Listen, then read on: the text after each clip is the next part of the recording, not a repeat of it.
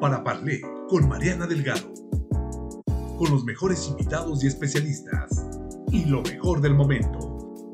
Noticias, deportes, negocios, tecnología, viajes, salud, moda, entretenimiento, cultura y mucho más. Estamos donde tú estés. Para Parlé con Mariana Delgado. ¿Qué tal amigos de Para Parlé Noticias? Qué gusto saludarlos. Hoy jueves, jueves de podcast, y tengo el gusto de saludar a mi querida amiga, a nuestra psicoanalista de cabecera de Para Parlé, a Yasmín Miranda, eh, la mejor psicoanalista de Zacatecas. ¿Y qué les puedo decir amigos? Eh, pues hemos estado platicando sobre diferentes temas, temas de interés sobre el psicoanálisis, pero el día de hoy eh, varias personas del público nos pidieron que hablásemos sobre el tema de enfermedades crónico-degenerativas. Y, vamos a, hablar de esto, a tocar el tema de eh, el día de hoy. Eh, Yasmín, qué gusto saludarte. Buenos días, ¿cómo estás? Mariana, Mariana hermosa, es un gusto también para mí escucharte y saludar a tu público. Estoy muy bien, muy contenta de participar como siempre en tu programa. Oye, pues muchas gracias. Oye, que teníamos mucho que no platicábamos, ¿verdad? Y hoy vamos a hacer un programa divertido. Sí, mm, ya, ya nos hacía falta hablar, pero sobre todo que, que este, de charlar, ¿no? De interactuar porque hace falta echar el chal un rato y aunque son temas un poco eh, complejos, pero no menos importantes, eh, pues yo creo que también, también este, vale la pena tocarlos, ¿no crees? Claro que sí, Mariana. Y parece importante, por ejemplo, dentro del chal que tú y yo echamos, también decirle a la gente que eh, para echar chismes muy insignificantes, ¿no? Pero hay gente que nos puede abonar mucho, hablar contigo siempre es como un gusto y compartirlo a la gente también, lo que tú y yo platicamos de cómo han, digamos, subido las cifras en diagnósticos de enfermedades crónico-degenerativas. Esta pandemia, uno de los resultados que dio, pues fue mucha inactividad física, ¿no? Y también mucha preocupación en general, mucho estrés económico y derivado de esto también vemos el aumento en enfermedades como principalmente la diabetes, es el tema que a mí me gustaría tocar, cómo aumentaron los niveles de glucosa, ¿no? Así como aumentaron los niveles de ansiedad, de depresión, de ataques de pánico y de muchas otras cosas. Sí. Creo que una de las cosas que podemos ver es que hay gente que está padeciendo el inicio de la enfermedad que conocemos como diabetes eh, el aumento del azúcar en la sangre, pero al menos lo que yo te quiero comentar es los casos que me ha tocado recibir, la gente entra en un pánico atroz, ¿no? El que nos den un diagnóstico enfermedad a la edad que tengamos da mucho miedo.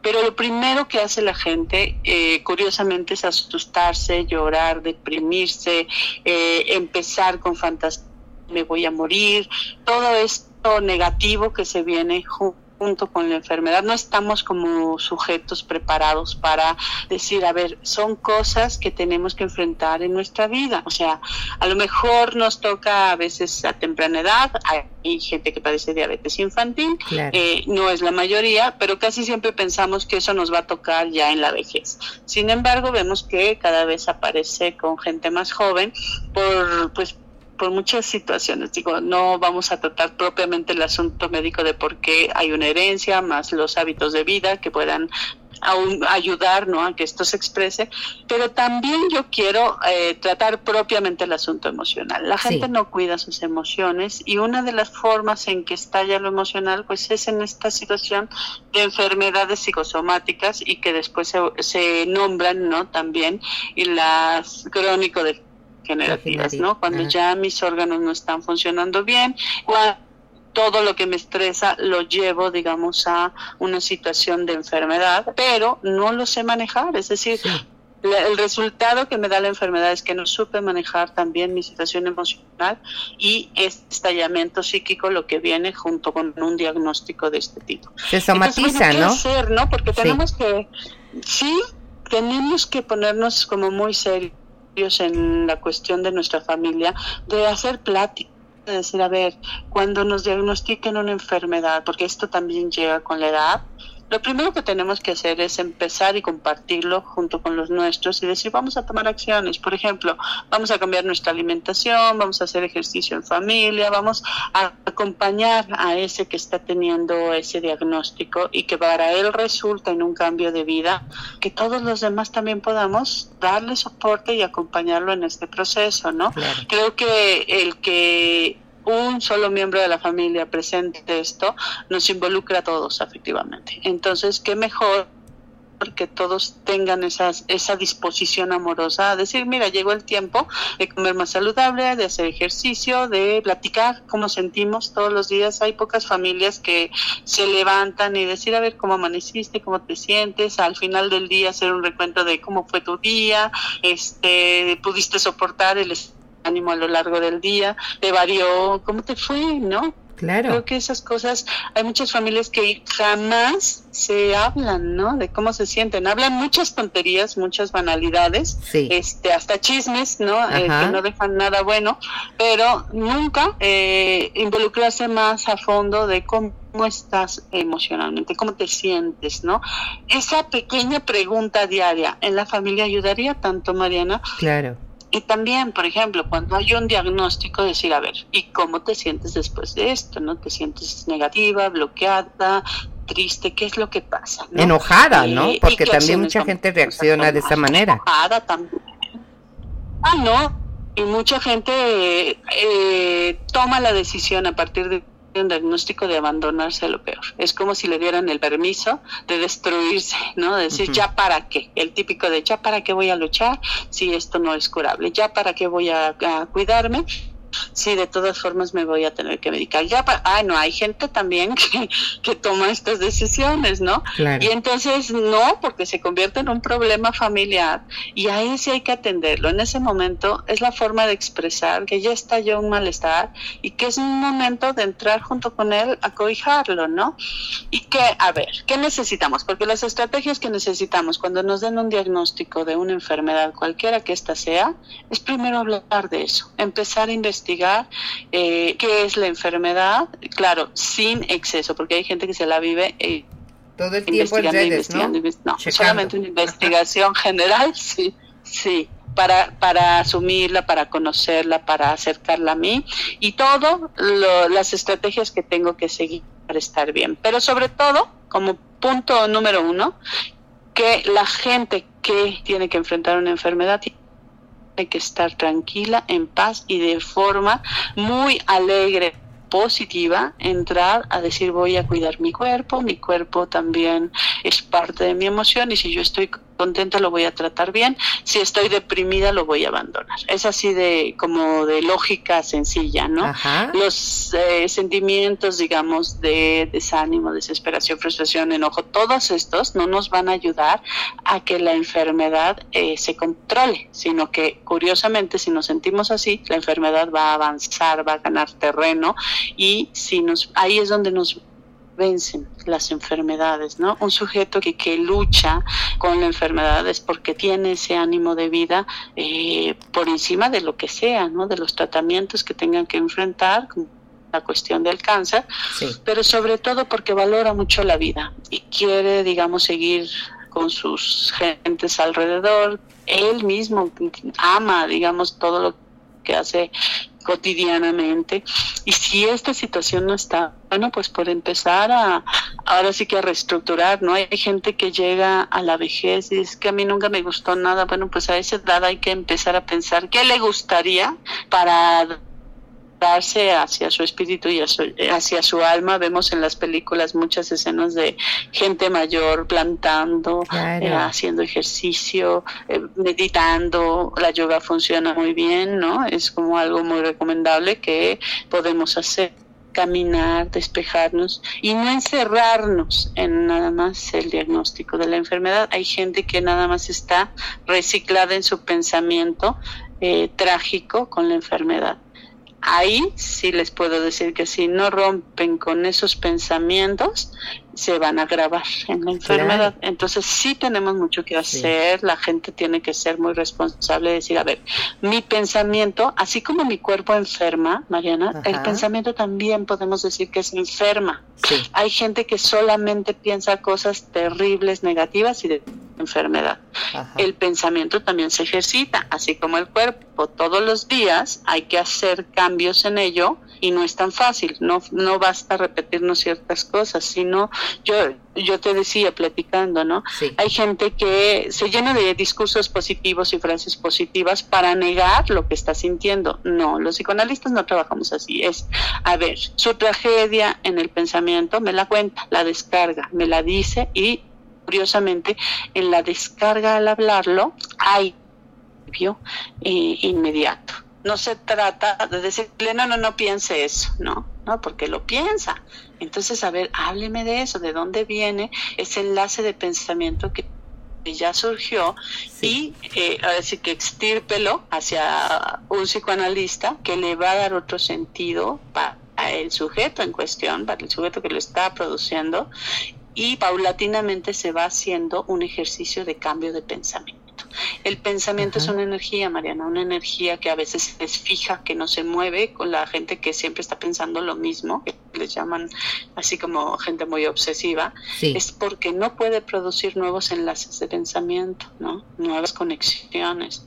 Eso se puede producir diferente cuando uno va a tratamiento. Entonces, bueno, ahí están los especialistas, pero también falta mucha cultura en la gente en no negar, en no nada más poner encima, ¿no? Este, asuntos de fe que son muy buenos, pero no se trata de negar lo que estamos sintiendo, sino que tenemos que hablarlo. Una y otra vez. Hay gente que dice, ay, parezco disco rayado. Bueno, pues no ha agotado el decir cómo se siente de mal, ¿no? Pero también hay esa situación de es diferente platicarlo, por ejemplo, con mi vecina, mi mamá, mi tía, que con un especialista. Claro. ¿Ok? Hay gente que va y riega de cosas terribles, hasta cansa a los otros, ¿no? Hay gente que vemos, y, ay, ahí viene la vecina y siempre cuenta lo mismo, es como un disco rayado, este, y, que inclusive se vuelve pesado para la gente, ¿no? claro. Tampoco. Pues porque no lo entienden, ni están obligados a entenderlo, ¿no?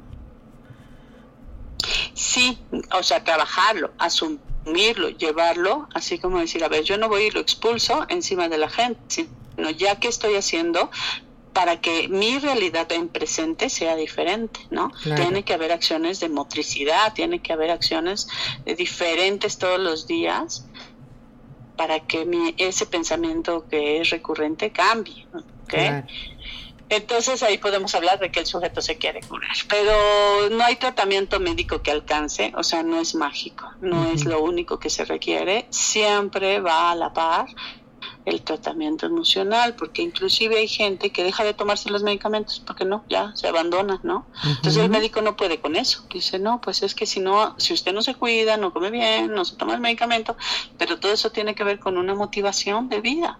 Entonces los médicos también saben y tienen que referir un tratamiento emocional a la par de un tratamiento médico para que funcione, y que el sujeto vuelva a reactivar su enlace a la vida, ¿no? Eh, y bueno, tampoco es que sea un deber ser.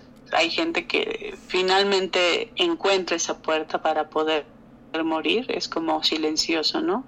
Eh, decir, bueno, de aquí me voy a agarrar para abrir mi puerta hacia la muerte, ya no quiero hacer nada. Y también es válido, ¿no? Esa, esa gente que se queja, por ejemplo, en la consulta clínica de, es que mi marido tiene diabetes, pero sigue bebiendo todos los días, se toma un litro de coca y de dulces y de... Y, decir, bueno... Pues es que su marido se quiere morir. no hay de otra. el otro, pues ya, déjelo. no la va a soltar, ¿no? El problema es de usted. Claro. ¿Y tratamiento, pues ella, ¿no? Sí, ya déjelo. y no soporta lo que el otro le pone en la, en la nariz. Claro. yo me quiero morir, ¿no? Claro. A veces queremos controlar al otro hasta ese nivel y no se puede. Pues no. Y menos cambiar patrones de vida, ¿no? Hasta la del Sí, como que pensamos que todo el mundo quiere vivir, ¿no? Ajá. Y no es así. También tenemos que ser respetuosos de la decisión de morir de otros, eh, porque finalmente nada más hay un desgaste ocioso, inútil, del que está ahí este, detrás, por ejemplo, del diabético, tratando de quitarle la comida y todo lo que le hace daño. El que sufre y termina muy mal emocionalmente, pues ese es el vigilante, ¿no? El policía. Claro. Entonces no tiene caso, creo que también es entender que cada quien toma su decisión y claro, me puede doler y de eso yo puedo hablar, pero no puedo llevar al otro a controlar que quiere vivir, ¿no? Eso es un anhelo de cada quien. Exacto. Entonces me parece importante nada más como retomar y que eh, digamos, el tratamiento emocional siempre está vigente, tenemos que tomarlo en serio y sobre todo cuando hay una enfermedad crónico-degenerativa es casi casi eh, una cuestión indicada. Se tiene que hacer acompañamiento afectivo para poder mejorar eh, ahora sí que el diagnóstico de la enfermedad. Sobre todo eso, sobre todo eso, eh, Yasmín, y ser muy cuidadosos también de nuestros pensamientos. Porque bueno, si me, ya me diagnosticaron diabetes o ya me diagnosticaron hipertensión o una situación de esas, pues lo que menos debo hacer es cuidarme, tomar precauciones, hacer, este, seguir al pie de la letra las indicaciones del médico y sobre todo muy importante, como tú lo acabas de mencionar, el acompañamiento psicológico. O sea, el acompañamiento con un especialista como tú, por ejemplo, un buen psicoanalista que nos acompañe, que nos haga más leve y nos, este, de alguna manera, este, entender eh, el por qué estamos, este, eh, pues, eh, pasando por este, estas situaciones y, pues, hacerlas más leves, ¿no? Hacer más leve la enfermedad, porque y aceptarla, porque si ya la tengo, este, pues hay que aceptarlo, pero desde el momento de la aceptación, pues yo creo que ahí comienza mi recuperación, ¿no? Supuesto, Mariana, y no darle también solamente la prioridad a la enfermedad, ¿no? Vivir así como, como pendiente de ella todo el tiempo. Claro. Eso tampoco ayuda, como volverse una tortura que cargo o un estigma que todos los días tengo como que no, tampoco se le tiene que dar esa importancia. Si las acciones que, tengo que hacer se hacen, inclusive me puede olvidar de esa enfermedad y hacer mi vida normal con los cuidados necesarios, ¿no? Pero no lo llevo a una expresión de malestar, de flagelo hacia mí, hacia mi persona, ¿no? Claro. Claro, ¿y qué recomendaciones nos puedes dar, Yasmín, para todas estas personas que están sufriendo este tipo de, situaciones de enfermedades crónico-degenerativas, eh, ya sea cardíacas, ya sea este por cuestiones de, de, diabetes. Eh, ¿Qué es lo que recomiendas? Pues mira, Mariana, todos los días tener así como un espacio de reflexión, de meditación. Hay gente que se apega a la cuestión de la fe, que la practiquen, que, que sean sujetos que hablen de cómo se sienten, ¿no? Este, eh, que estén monitoreándose ahora sí que su emoción, que se atiendan, que cuiden toda su persona desde lo que comen cómo visten, a dónde van, la gente con la que se re, de que se llenan, digamos, también de pláticas de la gente. Hay gente que de verdad hay, hay momentos en que hay que ponerla a un lado porque no es conveniente, ¿no? Eh, eso se siente. Cuando alguien nos platica algo y nos desanima o nos deja cansados, ahí hay que hacer un corte y decir, no, esto no me viene bien, entonces tengo que suspender, ¿no? Y tengo que mover mi círculo social, pero también estar muy conectados con lo que es vida, ¿no? Con lo que es alegría, con cosas, producir cosas nuevas en la vida, ¿no? No rutinarias, empezar por hacer cosas novedosas que he tenido pendientes, eh, hay películas que lo proponen, ¿no? Es decir, que te queda pendiente antes de morir. No, pues ojalá no sean que sea un objetivo de toda la vida.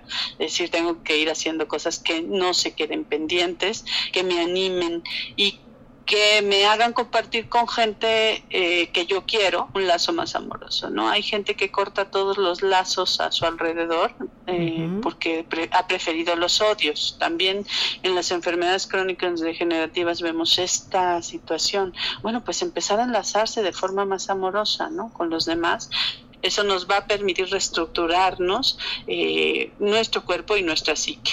Pero no, o se dice fácil, no es tan sencillo. Hay gente que no se quiere mover de un lugar ya adaptado en malestar, cómodamente, lo conoce desde niño, inclusive no hay gente que nunca renuncia a sentirse mal, porque nunca ha conocido el sentirse bien, Ajá. inclusive le puede incomodar. Hay gente que dice, yo cuando me empiezo a sentir bien, me preocupo, así, con esas palabras. Entonces decir, bueno, pues así como se acostumbró a sentirse mal, ahora desadaptemos esa situación y aprenda algo nuevo, que es sentirse bien, que es amarse, que es ayudarse escucharse, cuidarse, invertir en uno mismo, ¿no? A veces uno anda ahí de eh, ayudando a todos los demás, menos a uno mismo. Eso está muy mal, ¿no? O sea, va de la mano. Yo solamente puedo ayudar a otros si yo estoy bien. Si no, es pura pantalla para seguir incrementando mi malestar. Entonces, bueno, eh, hacer una reflexión diaria ayuda mucho, ¿no, Mariana? Ajá, Sí. Los invito a todo. Sí. Sí, Yasmin. No te escuché. Perdón, ¿me decías? Ah, pues sí, es una invitación a todos. Es una invitación a todos al buen vivir, ¿no? A, a esta situación de tener una vida más amorosa y más armoniosa. Esta pandemia nos tiene que haber dejado la experiencia de que, pues, qué vulnerable es la cuestión humana y qué rápido se nos puede ir la vida, ¿no?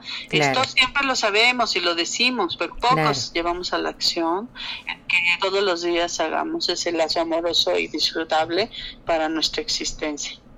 Así es. Ay, Yasmin, pues nos dejas, nos dejas este un gran tema para la, la reflexión, sobre todo de que pues ya es jueves, es jueves, ya mañana viernes prácticamente eh, comienza el fin de semana y ese tema nos va a quedar para la reflexión. Espero que todos nuestros amigos que nos están escuchando este, lo reflexionen y que, bueno, pues hay un alto índice precisamente de personas con diabetes mellitus eh, tipo 2 y tipo 1 eh, en México, precisamente por, porque, bueno, pues son varios factores que nos han determinado, entre ellos, pues la obesidad, ¿no? La obesidad mórbida, la obesidad, el, el, exceso de peso.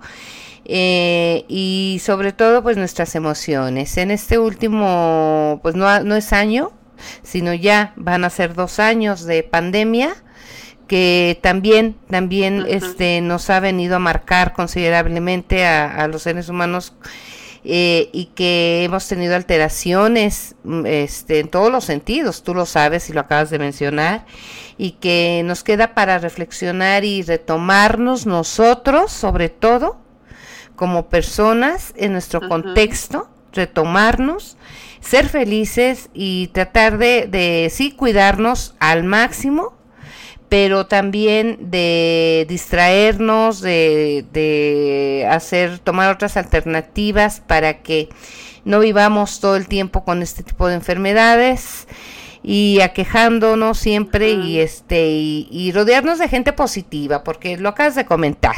Yo creo que también este hay ocasiones en las que hay gente que que lejos de ayudarte te perjudica eh, con sus palabras, con sus señalamientos, cuídate o ya ves porque no te cuidaste o, estás gorda porque o gordo porque quieres y, y bueno es una serie de, de, información que te cae de todos lados. No, pues más bien yo creo que es cambiar nuestro contexto y, y aprender a, escoger nuestras amistades, dejarlas tóxicas a un lado y, y ser propositivos y juntarnos realmente y escuchar a la gente positiva como tú, este Yasmín y que bueno pues eh, el acompañamiento es muy importante lo repito amigos eh, me gustaría que nos repitieras tu teléfono, Yasmín, para cualquier cita y cualquier, cualquiera de las personas del público que nos estén escuchando que quieran de verdad un acompañamiento eh, psicológico, pues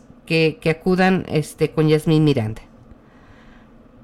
Claro que sí, Mariana, es la clínica de salud emocional que se encuentra aquí en Zacatecas, está dando atención también vía telefónica, habemos varias gente trabajando y les doy el número, es 492-201-2005.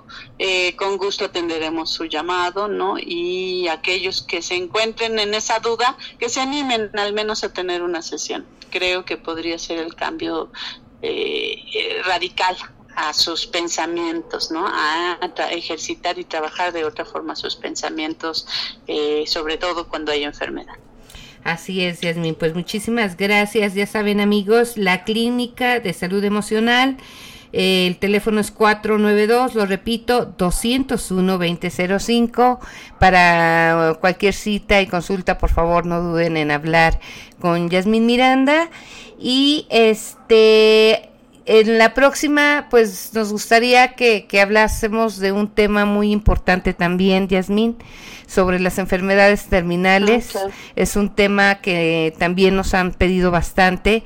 Este, ahí entra también el tema de la resiliencia y de, de muchas cosas que, que tú nos haces favor de compartir y que ya este la próxima semana lo estaremos este tratando, ¿te parece?